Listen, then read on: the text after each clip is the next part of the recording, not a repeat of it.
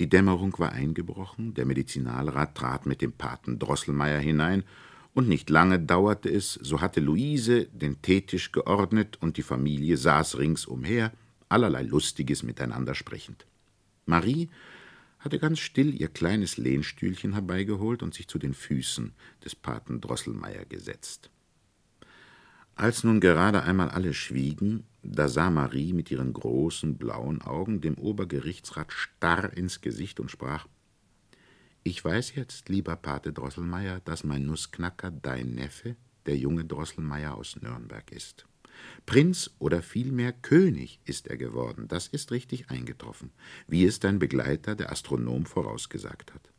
Aber du weißt es ja, dass er mit dem Sohne der Frau Mauserings, mit dem hässlichen Mausekönig in offenem Kriege steht, warum hilfst du ihm nicht? Marie erzählte nun nochmals den ganzen Verlauf der Schlacht, wie sie es angesehen, und wurde oft durch das laute Gelächter der Mutter und Luisens unterbrochen. Nur Fritz und Drosselmeier blieben ernsthaft. Aber wo kriegt das Mädchen all das tolle Zeug in den Kopf? sagte der Medizinalrat. Ei nun, erwiderte die Mutter, hat sie doch eine lebhafte Fantasie. Eigentlich sind es nur Träume, die das heftige Wundfieber erzeugte. Es ist alles nicht wahr, sprach Fritz. Solche Poltrons sind meine roten Husaren, nicht Potz Passamanelka. Wie würd ich sonst darunter fahren? Seltsam lächelnd nahm aber Pate Drosselmeier die kleine Marie auf den Schoß und sprach sanfter als je Ei, dir, liebe Marie, ist ja mehr gegeben als mir und uns allen. Du bist wie Pirlipat, eine geborene Prinzessin, denn du regierst in einem schönen, blanken Reich.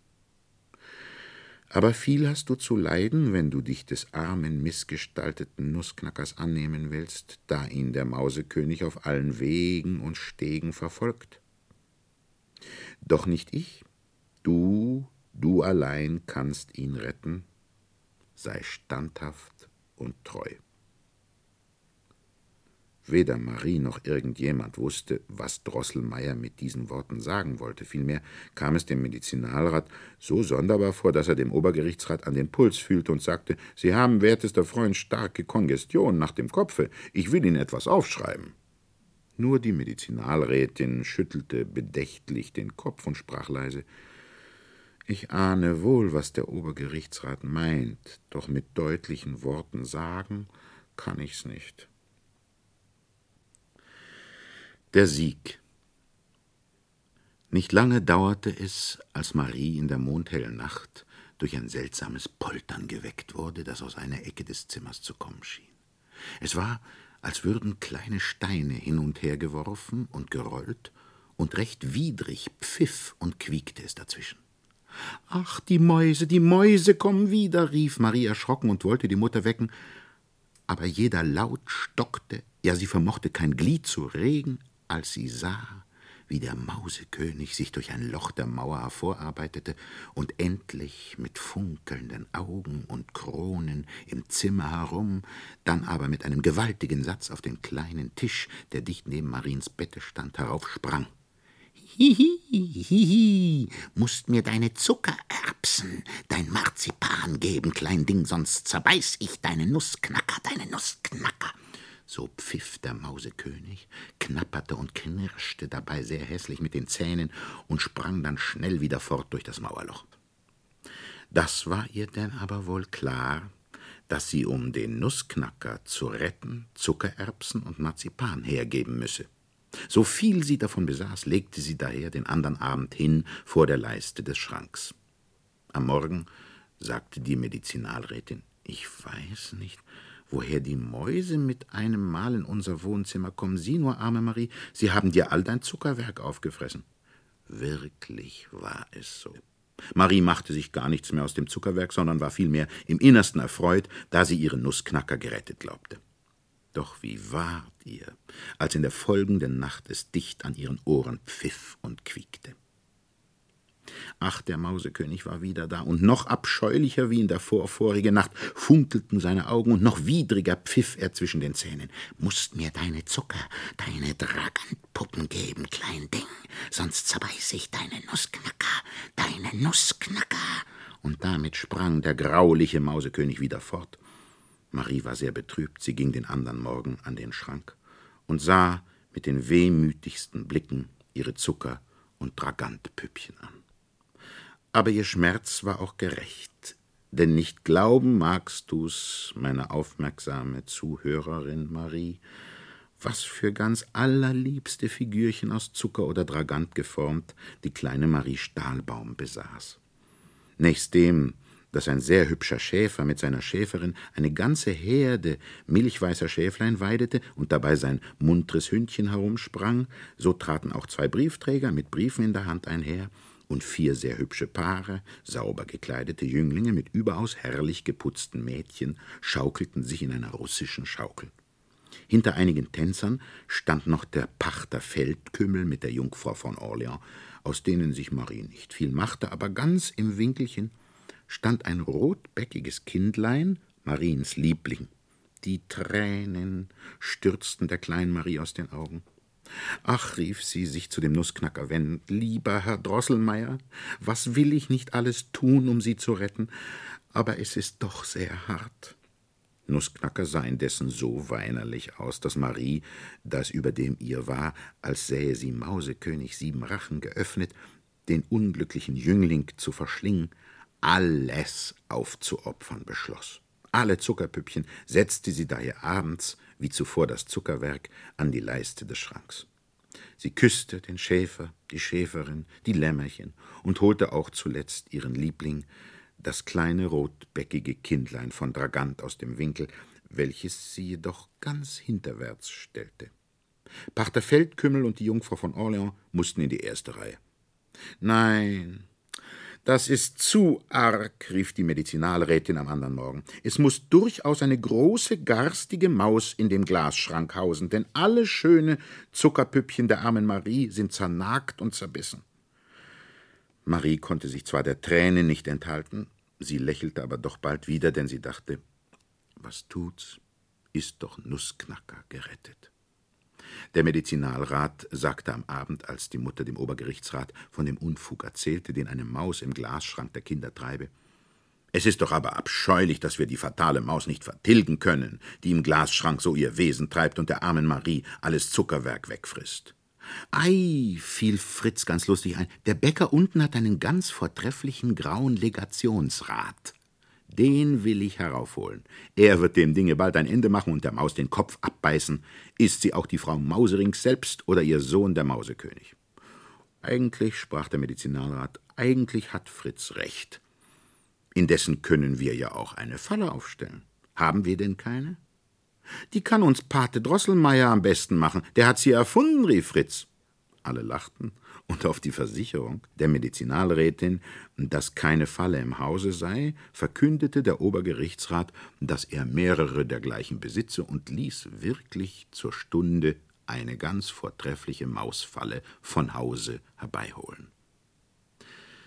Als die Köchin den Speck röstete, zitterte und bebte Marie und sprach ganz erfüllt von dem Märchen und den Wunderdingen darin zur wohlbekannten Dore Ach, Frau Königin, hüten Sie sich doch nur vor der Frau Mauserings und ihrer Familie.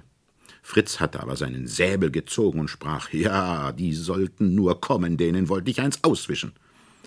Es blieb aber alles unter und auf dem Herde ruhig. Ach, wie ging es der armen Marie in der folgenden Nacht. Eiskalt tupfte es auf ihrem Arm hin und her und rau und ekelhaft legte es sich an ihre Wange und piepte und quiekte ihr ins Ohr. Der abscheuliche Mauskönig saß auf ihrer Schulter, und blutrot geiferte er aus den sieben geöffneten Rachen, und mit den Zähnen knatternd und knirschend zischte er der vor Grauen und Schreck erstarrten Mariens Ohr Zisch aus, zisch aus, geh nicht ins Haus, geh nicht zum Schmaus, werd nicht gefangen. Zisch aus, gib heraus, gib heraus, deine Bilderbücher all, dein Kleidchen dazu, sonst hast keine Ruh, magst's nur wissen, Nussknackerlein wirst sonst missen, der wird zerbissen. Hihi, pipi, quick, quick. Nun war Marie voll Jammer und Betrübnis. Sie sah ganz blass und verstört aus, als die Mutter am anderen Morgen sagte, die böse Maus hat sich noch nicht gefangen, so dass die Mutter in dem Glauben, dass Marie um ihr Zuckerwerk traure und sich über dem vor der Maus fürchte, hinzufügte, aber sei nur ruhig, liebes Kind, die böse Maus wollen wir schon vertreiben. Helfen die Fallen nichts, so soll Fritz seinen grauen Legationsrat herbeibringen. Kaum befand sich Marie im Wohnzimmer allein, als sie vor den Glasschrank trat und schluchzend also zum Nussknacker sprach. Ach, mein lieber, guter Herr Drosselmeier, was kann ich, armes, unglückliches Mädchen, für Sie tun? Gäb ich nun auch alle meine Bilderbücher, ja selbst mein schönes neues Kleidchen, das mir der heilige Christ einbeschert hat, dem abscheulichen Mausekönig zum Zerbeißen her, wird er denn nicht doch noch immer mehr verlangen, so dass ich zuletzt nichts mehr haben werde? Und er gar mich selbst statt ihrer zerbeißen wollen wird? O oh, ich armes Kind, was soll ich denn nun tun? Was soll ich denn nun tun? Als die kleine Marie so jammerte und klagte, bemerkte sie, dass dem Nussknacker von jener Nacht her ein großer Blutfleck am Halse sitzen geblieben war. Seit der Zeit, dass Marie wusste, wie ihr Nussknacker eigentlich der junge Drosselmeier des Obergerichtsrat Neffe sei, trug sie ihn nicht mehr auf dem Arm und herzte und küsste ihn nicht mehr. Ja, sie mochte ihn aus einer gewissen Scheu gar nicht einmal viel anrühren. Jetzt nahm sie ihn aber sehr behutsam aus dem Fache und fing an, den Blutfleck am Halse mit ihrem Schnupftuch abzureiben. Aber wie ward er, als sie plötzlich fühlte, dass Nussknackerlein in ihrer Hand erwarmte und sich zu regen begann. Schnell setzte sie ihn wieder ins Fach, da wackelte das Mündchen hin und her, und mühsam lispelte Nussknackerlein, ach, werteste Demoiselle Stahlbaum, vortreffliche Freundin, was verdanke ich Ihnen alles? Nein, kein Bilderbuch, kein Christ Kleidchen sollen Sie für mich opfern, schaffen Sie nur ein Schwert, ein Schwert. Für das Übrige will ich sorgen, mag er. Hier ging den Nussknacker die Sprache aus, und seine erst zum Ausdruck der innigsten Wehmut beseelten Augen wurden wieder starr und leblos. Marie empfand gar kein Grauen. Vielmehr hüpfte sie vor Freuden, da sie nun ein Mittel wusste, den Nussknacker ohne weitere schmerzhafte Aufopferungen zu retten. Aber wo nun ein Schwert für den Kleinen hernehmen? Marie beschloss, Fritzen zu Rate zu ziehen und erzählte ihm abends, als sie, da die Eltern ausgegangen, einsam in der Wohnstube am Glasschrank saßen, alles, was ihr mit dem Nussknacker und dem Mausekönig widerfahren und worauf es nun ankomme, den Nussknacker zu retten. Über nichts wurde Fritz nachdenklicher als darüber, dass sich nach Mariens Bericht seine Husaren in der Schlacht so schlecht benommen haben sollten.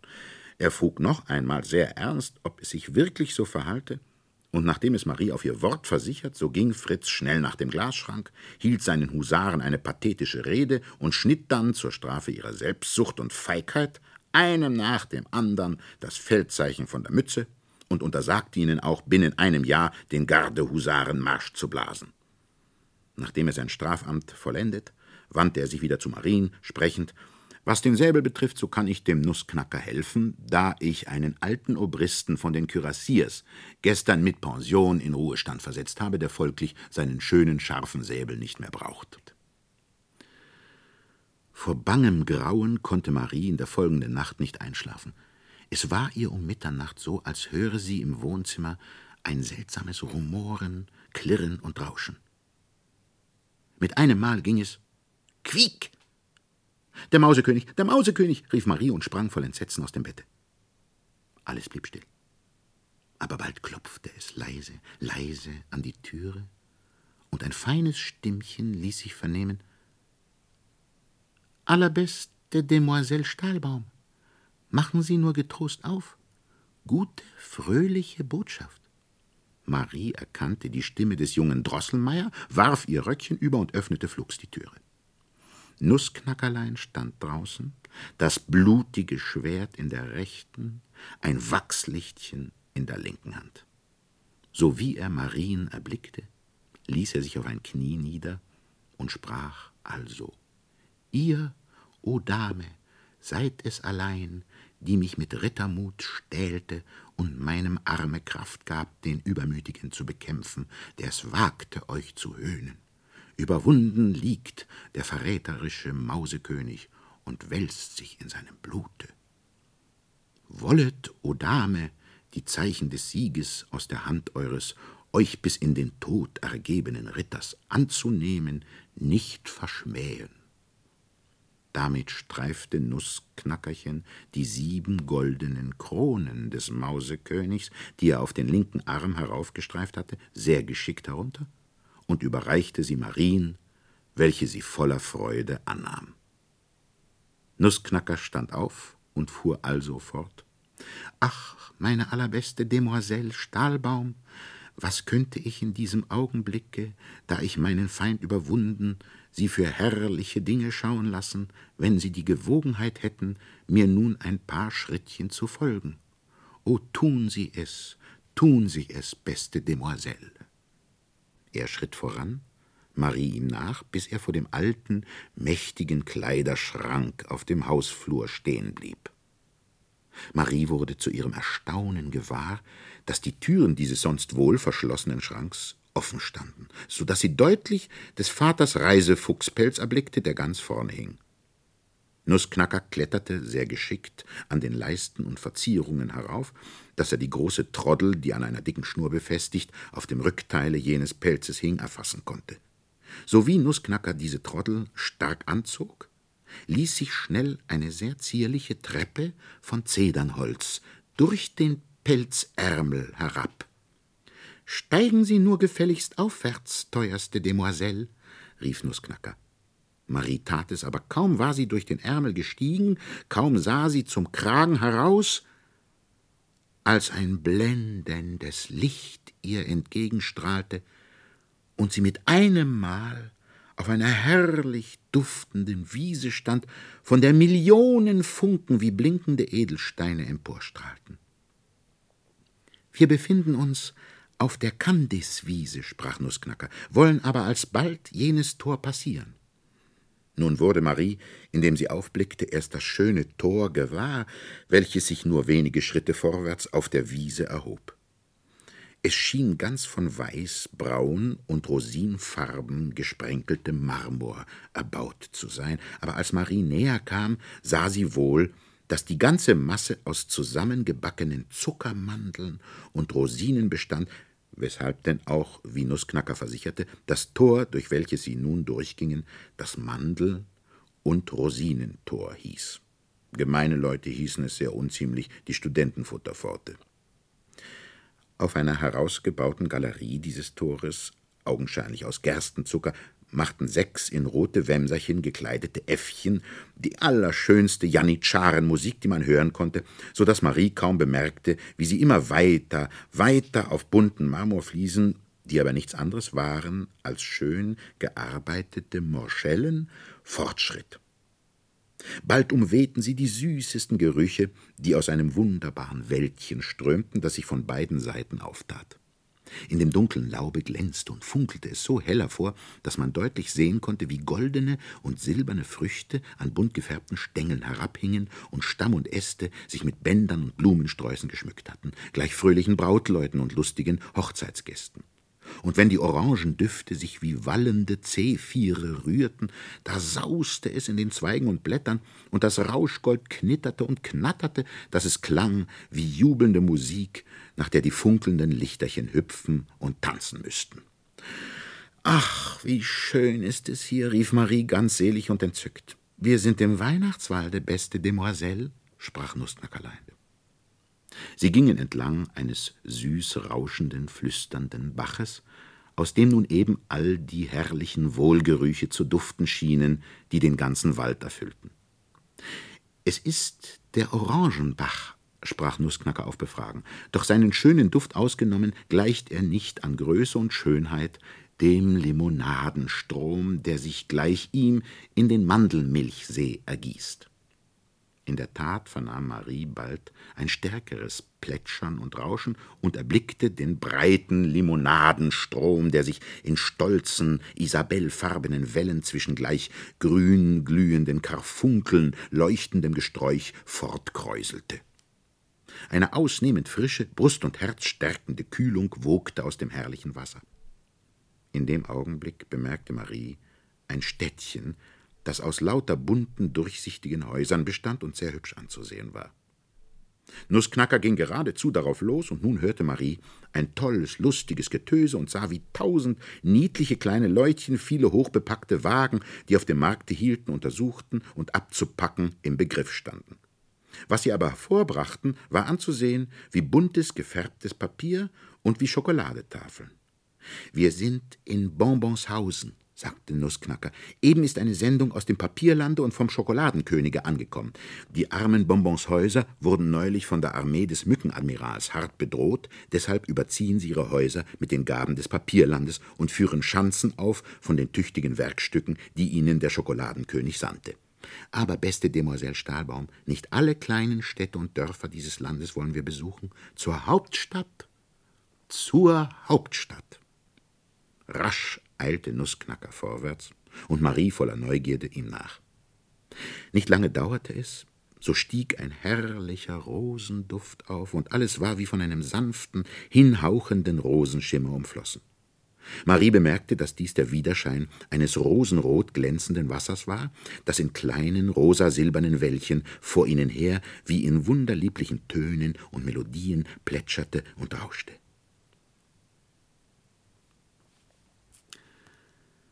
Die Hauptstadt. Nussknackerlein klatschte abermals in die kleinen Händchen, da fing der Rosensee an stärker zu rauschen, die Wellen plätscherten höher auf, und Marie nahm wahr, wie aus der Ferne ein aus lauter bunten, sonnenhell funkelnden Edelsteinen geformter Muschelwagen, von zwei goldschuppigen Delphinen gezogen, sich nahte.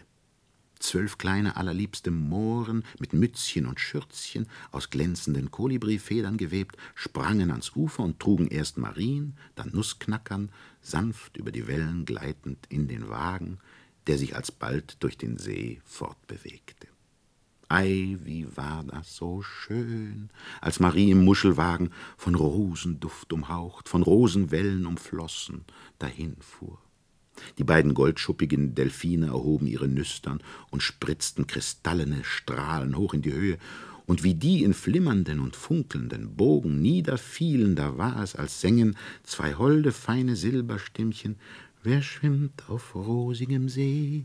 Die Fee, Mücklein, Bim, Bim, Fischlein, Sim, Sim, Schwäne, Schwa, Schwa, Goldvogel, Trara, Schwellenströme rührt euch, klinget, singet, wehet, spähet, Fehlein, Fehlein kommt gezogen, Rosenwogen wühlet, kühlet, spület, spült hinan, hinan, doch Marie achtete dessen nicht, sondern sah in die duftenden Rosenwellen, aus deren jeder ihr ein holdes, anmutiges Mädchenantlitz entgegenlächelte. Ach, rief sie freudig, indem sie die kleinen Händchen zusammenschlug. Ach, schauen Sie nur, lieber Herr Drosselmeier, da unten ist die Prinzessin Pirlipat, die lächelt mich an, so wunderhold. Ach, schauen Sie doch nur, lieber Herr Drosselmeier.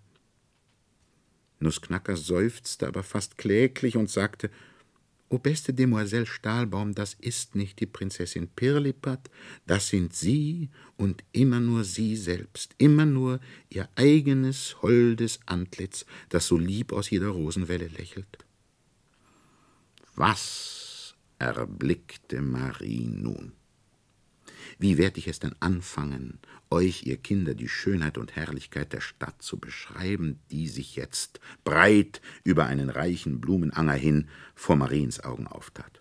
Nicht allein, dass Mauern und Türme in den herrlichsten Farben prangten, so war auch wohl, was die Form der Gebäude anlangt, gar nichts Ähnliches auf Erden zu finden.